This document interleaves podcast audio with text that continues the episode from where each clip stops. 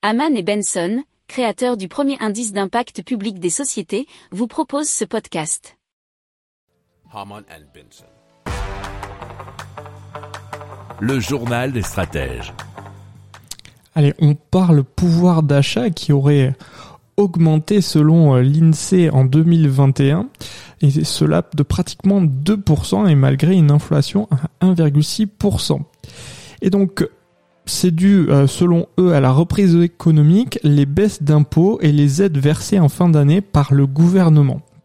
Alors, euh, le rebond du pouvoir d'achat aurait été tiré par la hausse de 4% du revenu disponible des ménages, dont la progression est allée croissante au fil de l'année, semble-t-il.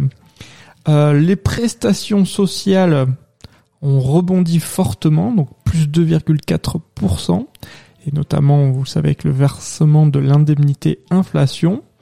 Euh, les impôts sur le revenu et le patrimoine sont, euh, sont en, en, repli pardon, de moins 0,2%.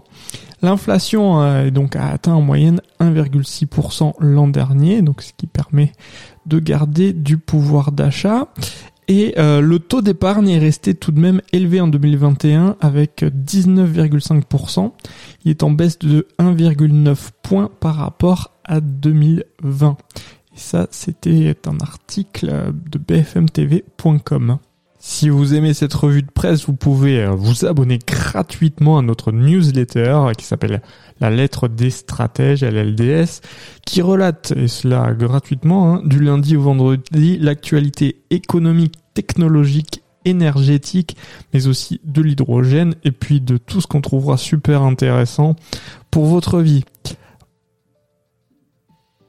Pour approfondir ces sujets, abonnez-vous à la newsletter de Haman et Benson et écoutez nos autres podcasts que vous retrouverez dans les notes de l'émission ou sur notre site internet.